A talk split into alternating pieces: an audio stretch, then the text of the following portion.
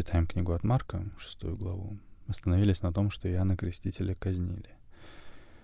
Ученики его, услышав, пришли и взяли тело его и положили его в гробе. Мы читаем дальше, с 30 стиха. «И собрались апостолы к Иисусу, и рассказали ему все, и что сделали, и чему научили. Напомню, что до этого в седьмом стихе Иисус начал отправлять своих учеников проповедовать покаяние, как делал он сам. Поэтому они и называются апостолы, от слова посол, то есть посланник. И тут сейчас написано. Собрались апостолы к Иисусу и рассказали ему все, и что сделали, и чему научили. Дальше. Он сказал им, «Пойдите вы одни в пустынное место и отдохните немного, Ибо много было приходящих и отходящих, так что и есть им было некогда. И отправились в пустынное место в лодке одни. Народ увидел, как они отправлялись, и многие узнали их, и бежали туда пешие из всех городов, и предупредили их, и собрались к нему, то есть к Иисусу. Можно посмотреть варианты переводов. Я сейчас на bible.by Тут можно нажать на номер стиха, и открываются варианты переводов. Например, но люди видели, как они отплыли, причем многие их узнали и устремились туда посуху из всех городов, так что оказались на месте даже раньше лодки.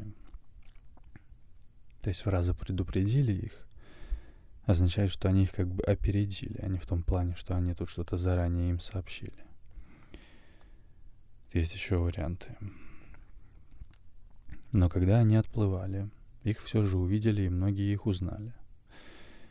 Изо всех окрестных городов побежали туда берегом люди и оказались на месте раньше них. Или, но многие видели, как они удалялись. И узнав, куда они отправились, люди из разных городов поспешили туда пешком и пришли раньше них, раньше их. Вот. Еще раз. Народ увидел, как они отправлялись, и многие узнали их, и бежали туда пешие из всех городов, и предупредили их, и собрались к нему. Дальше. Иисус, выйдя, увидел множество народа и сжалился над ними, потому что они были как овцы, не имеющие пастыря, и начал учить их много. И как времени прошло много, ученики его, приступив к нему, говорят, место здесь пустынное, а времени уже много. Отпусти их, чтобы они пошли в окрестные деревни и селения и купили себе хлеба, ибо им нечего есть. Он сказал им в ответ, вы дайте им есть. И сказали ему, разве нам пойти купить хлеба динариев на 200 и дать им есть? Напомню тут, что динарий — это монета, которая равнялась оплате за рабочий день. То есть 200 динариев — это как оплата за 200 рабочих дней, насколько я помню. Можем посмотреть. Напишу в поиск динарий. Это. Название римской серебряной монеты. Одна из наиболее распространенных монет на территориях, находившихся под властью или влиянием Рима. От латинского «denaриус» означает «состоящий из десяти». Первоначально один динарий соответствовал десяти медным асам. Отсюда происходит и название монеты, которая дословно означает «состоящий из десяти». Ее символ — римская цифра x, то есть 10. Около 141 года до нашей эры в связи с уменьшением веса аса динарий был приравнен к 16 асам — в этот период один динарий равнялся суточному жалованию римского легионера. То есть даже не просто зарплата за день, а зарплата римского легионера за день. Можем тут про асы еще открыть и посмотреть. Ас от латинского ассариус, кстати. То есть это ассарий, наверное. Иисус говорил, не две ли мелкие птицы продаются за ассарий и так далее. Название древнеримской медной монеты. Хорошо. И вот вернемся обратно на книгу от Марка. Еще раз. И сказали ему, Разве нам пойти купить хлеба динариев на 200 и дать им есть? Но он спросил их, сколько у вас хлебов? Пойдите посмотрите. Они, узнав, сказали, пять хлебов и две рыбы. Тогда повелел им рассадить всех отделениями на зеленой траве. И сели рядом по сто и по, пяти, и по пятидесяти. Он взял пять хлебов и две рыбы, возрев на небо, благословил и преломил хлебы и дал ученикам своим, чтобы они раздали им. И две рыбы разделил на всех. И ели все и насытились, и набрали кусков хлеба и остатков от рыб, двенадцать полных коробов. Было же евших хлебы около пяти тысяч мужей. Можно это место еще раз в книге от Матфея прочитать. Открою книгу от Матфея, глава 14.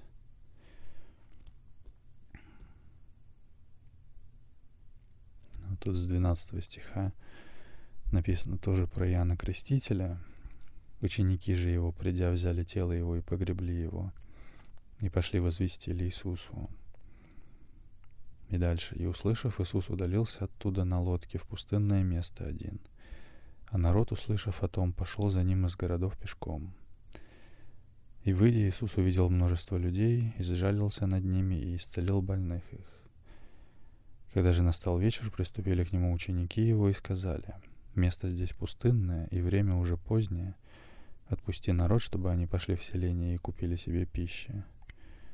Но Иисус сказал им, не нужно им идти, вы дайте им есть. Они же говорят ему, у нас здесь только пять хлебов и две рыбы. Он сказал, принесите их мне сюда.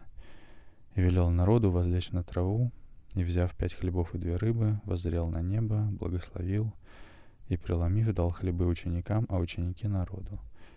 И ели все, и насытились, и набрали оставшихся кусков двенадцать коробов полных. А евших было около пяти тысяч человек, кроме женщин и детей. Как это возможно, я не знаю. Но, видимо, возможно. Можно попробовать тут нажать на 20 стих и открыть здесь толкование.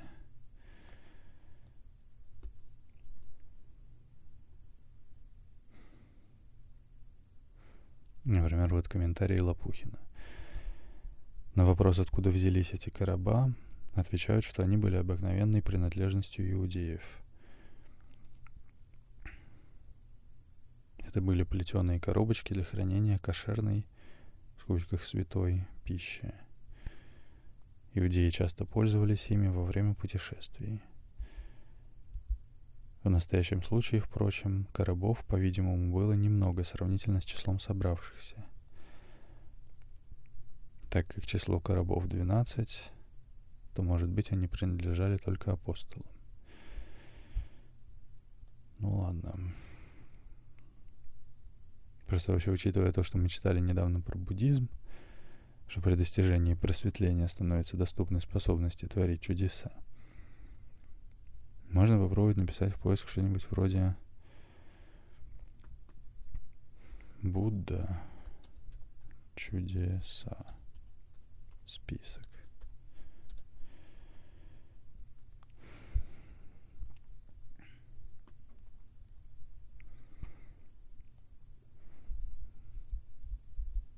Например, статья на сайте Тамкуи. Древние труды о буддизме, повествующие о жизни и учении Гуатамы, Будды, многократно свидетельствуют о его поразительных духовных силах и чудесах. Так, когда убийцы, подосланные предавшим его учеником Девадаттой, приблизились к Будде, они остановились, потрясенные и объятые страхом. Будда же спокойно обратился к ним с речью, и они приняли его учение. В другой раз, когда в тесном ущелье ему навстречу гнали разъярен, разъяренного слона, тот под влиянием волшебной силы его умиротворяющей мысли застыл перед ним и кротко, как ягненок, отступил — еще в юности Будда покинул царский двор и долго учился в лесу у отшельников, но наконец ушел от них.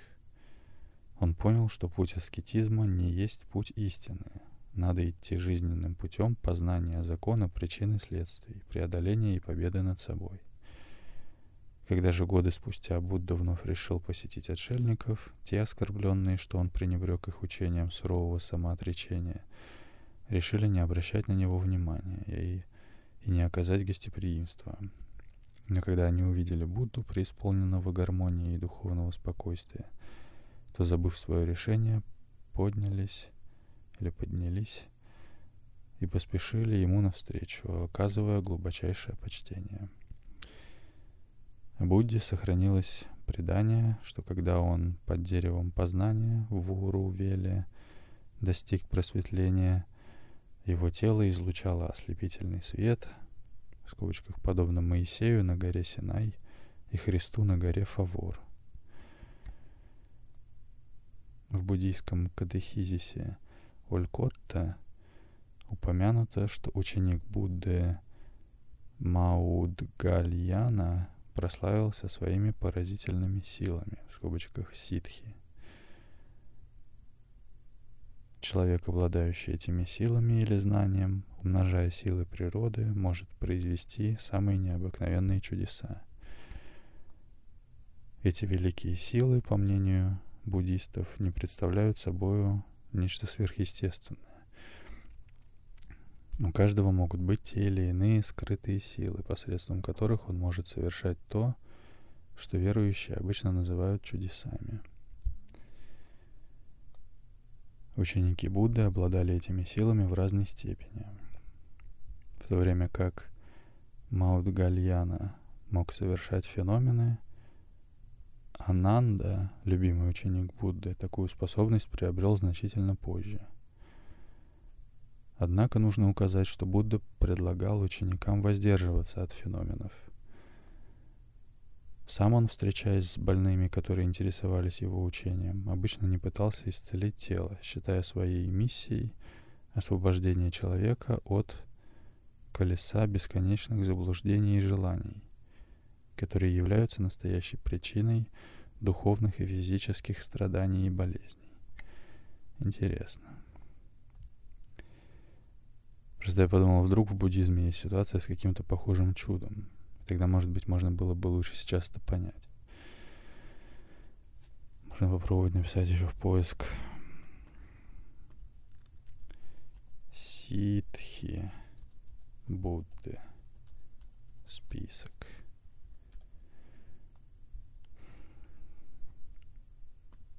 Сиддхи.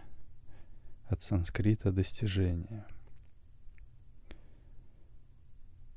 термин в индуизме, буддизме и в учениях New Age, обозначающий сверхъестественные силы, возможности, развитые или развитые благодаря духовным практикам, способность творить чудеса.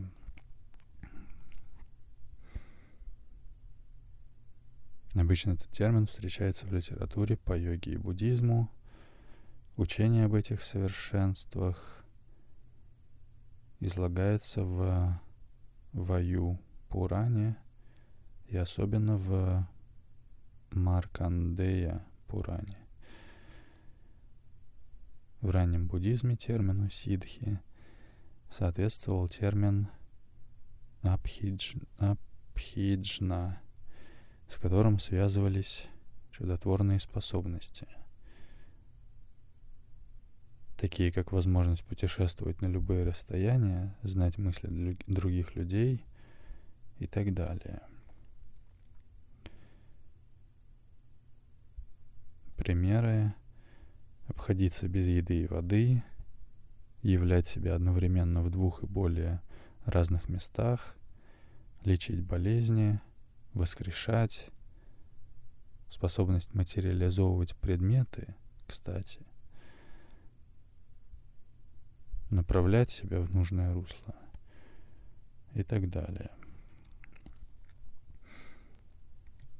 Духовные учителя предостерегают об опасности злоупотребления ситхи и указывают на то, что богопостижение, в скобочках просветление, гораздо важнее. Посмотрим. Просветления, в скобочках пробуждения. Понятие, означающее целостное и полное осознание природы реальности.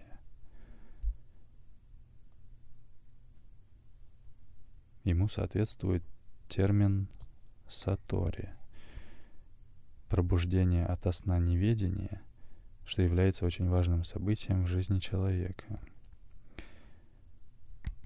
Полное просветление, просветление с большой буквы, это состояние реализации, от английского realization, осознание,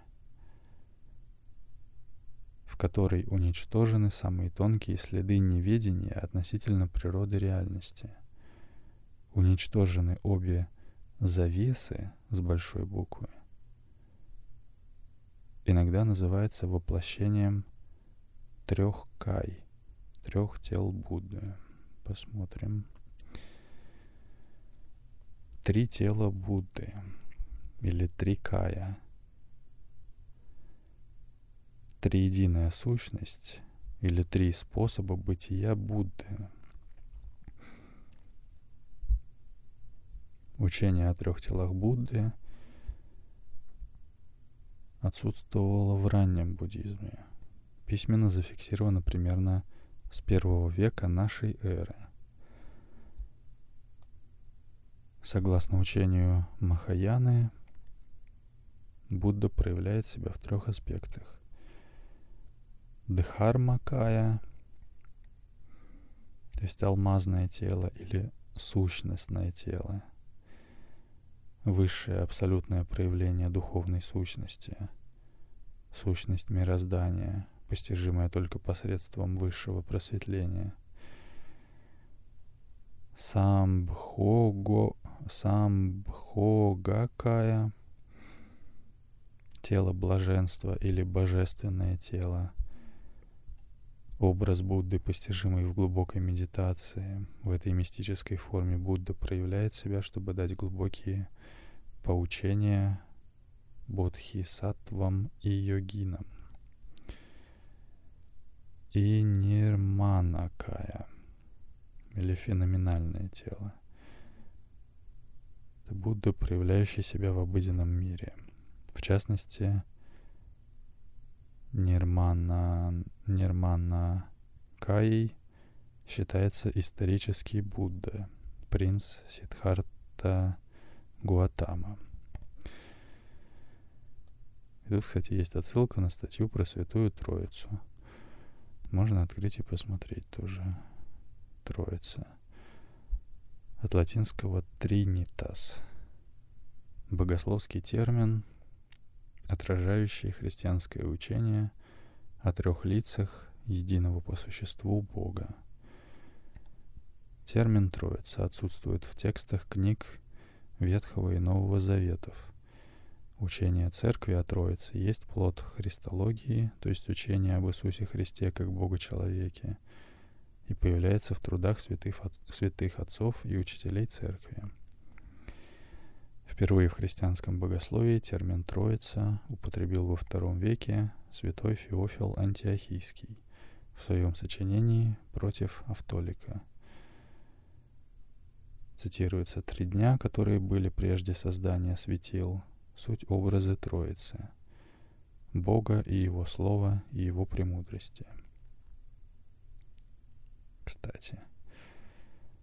То есть Бога как Бога Отца или Источника. Его Слово, наверное, как Логос. И его премудрости может быть как Нус, то есть разум, да, или ум, о чем мы говорили в прошлый раз. Хотя я точно не знаю. Просто похоже. Дальше. К середине IV века после отвержения ряда ересей и благодаря трудам отцов каппакудийцев Василия Великого, Григория Богослова и Григория Низкого, церковью была выработана единая тринитарная, то есть троичная терминология. Учение о триедином Боге содержит три положения. Бог троичен, и троичность состоит в том, что в Боге три лица, в скобочках ипостаси или личности. Отец, Сын, Святой Дух. Второе. Каждое лицо Пресвятой Троицы есть Бог, но они суть не три Бога, а суть единое божественное существо. Третье. Все три лица отличаются личными или ипостасными свойствами. Напомню тут, как мы разбирались про божественный экстаз. Слово экстаз означает как бы отход в сторону или выход наружу. Потому что греческое слово «эк» — это как, например, есть интерьер, который внутри, а есть экстерьер, который снаружи. А слово «стаси» — это вот как раз то же самое слово, которое используется и в слове «ипостась». Можем еще раз посмотреть. Напишу в поиск и постась. Это. И постась. На древнегреческого основа, существование, реальность, действительность, сущность, личность.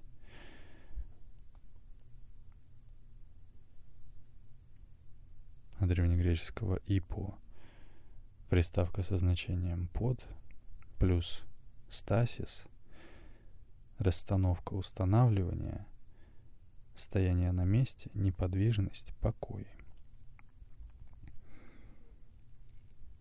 Это лежащее в основе состояние или лежащая в основе субстанция и фундаментальная реальность, поддерживающая все остальное и обратно на статью про Троицу. Дальше. Троица есть высшее единство в любви. Иоанн Дамаскин так описывает сущность триединого Бога. Как огонь и происходящий от него свет существуют вместе, не прежде бывает огонь, а потом уже свет – но огонь и свет вместе. И как свет всегда рождается от огня и всегда в нем пребывает, и отнюдь от него не отделяется. Так рождается и сын от отца, никак не отделяясь от него.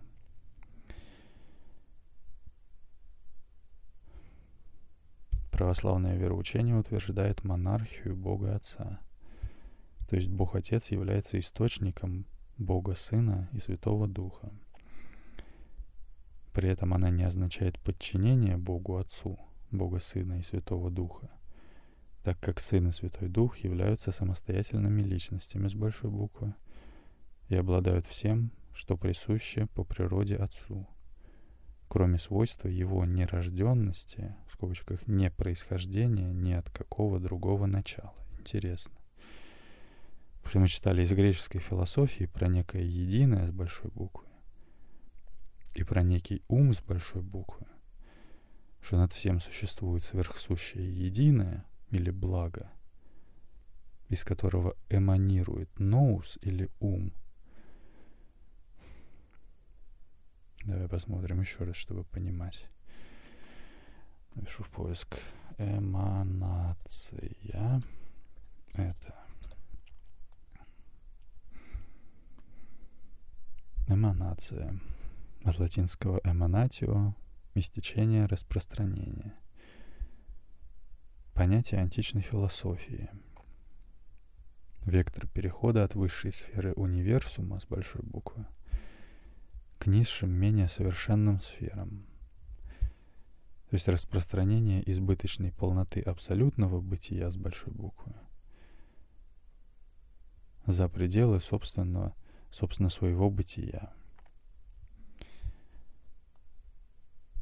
В основе термина истечения распространения лежит употребительный в традиции платонизма метафорический образ истока, дающего начало реке, но неисчерпаемого, или образ солнца, с большой буквы, изливающего из себя лучи, но остающегося таким же светлым. В философии термин, означающий происхождение универсума с большой буквы в скобочках Вселенной посредством истечения его из запредельного первоначала, в скобочках, единого или божества. Про единое, если посмотреть, единое. Термин философии неоплатонизма, обозначающий первичное божество, источник всего сущего, являющийся одновременно благом с большой буквы.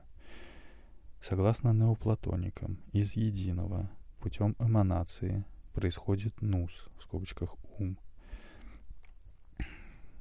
из которого также путем эманации рождается чувственный космос, то есть вселенная чувств, насколько я понимаю. Неоплатонизм устанавливает иерархию бытия по нисходящим ступеням.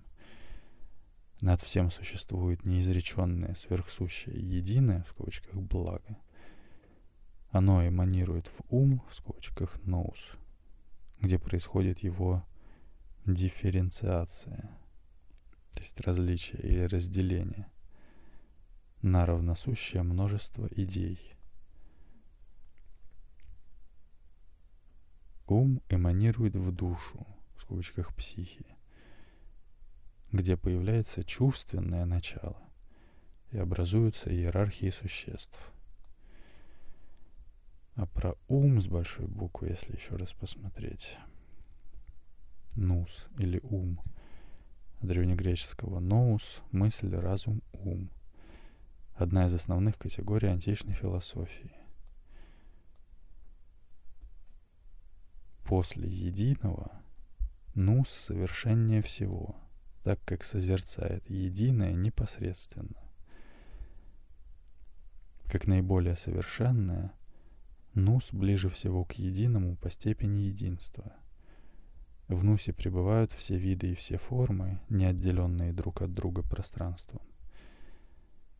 Эти виды и формы отличаются от высшего единства только инаковостью, то есть только тем, что они уже не есть единое –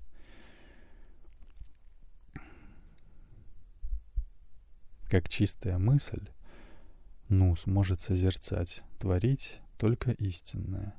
Он не подвержен никаким ошибкам, и о нем нельзя заключать по аналогии с нашим человеческим умом. Вот. И обратно на статью про Святую Троицу. Еще раз, православное вероучение утверждает монархию Бога Отца – то есть Бог Отец является источником Бога Сына и Святого Духа. При этом она не означает подчинение Богу Отцу, Бога Сына и Святого Духа, так как Сын и Святой Дух являются самостоятельными личностями и обладают, и обладают всем, что присуще по природе Отцу, кроме свойства его нерожденности, в скобочках не происхождения ни от какого другого начала.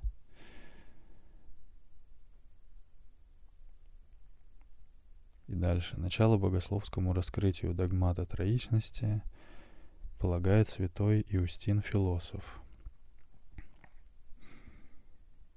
В слове «логос» Иустин находит греческо-философский смысл разума с большой буквы. Наверное, потому что логос — это похожее на нус понятие только у другого философа.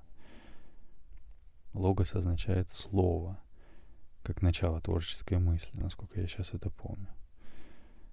Например, в книге от Иоанна написано, что вначале было Слово, и Слово было у Бога, и Слово было Бог, и так далее. Можно тогда про Логос тут еще раз открыть и посмотреть. Логос. От древнегреческого мысль, голос, слово, разумение — закон, смысл, понятие, причина, число. Понятие древнегреческой философии. означающее одновременно слово в плане высказывания речь и понятие в плане суждения смысл. Гераклит называл логосом вечную и всеобщую необходимость. Хотя в последующем значение этого понятия неоднократно изменялось, тем не менее под логосом понимают наиболее глубинную, устойчивую и существенную структуру бытия, наиболее существенные закономерности мира, то есть наиболее относящиеся к сути. В талмудическом иудаизме логосу соответствует мемра или ма, маамар, что означает логос, слово, как творческое начало Слова Божьего. В христианстве, в Евангелии от Иоанна, главе 1, и затем у отцов церкви, логос, в скобочках слово, приобретает новый, собственно, христианский смысл. Логос воплощается и вочеловечивается в Бога-человеке Иисусе Христе, родившемся от Богородицы.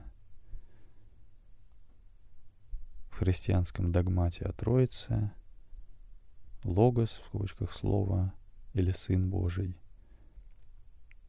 Это вторая ипостась, второе лицо единого Бога Троицы, который вместе с Богом Отцом и Богом Святым Духом сотворил видимый мир и невидимый мир – Логос вместе с Отцом и Духом Святым является не только Творцом всего мира, но и промыслителем о всем мире. Согласно догмату о Троице, Логос вечно, без времени, непрерывно рождается от Бога Отца. Это первое рождение Логоса — Второе рождение Логоса — это его рождение, а, это его рождение во времени от Девы Марии. Логос,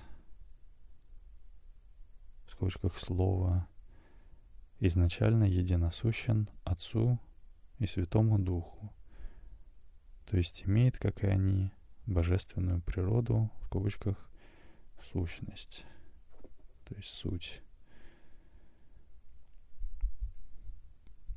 понятие логоса в силу богатства своего содержания прочно вошло в, кати, в категориальный аппарат философии различных направлений.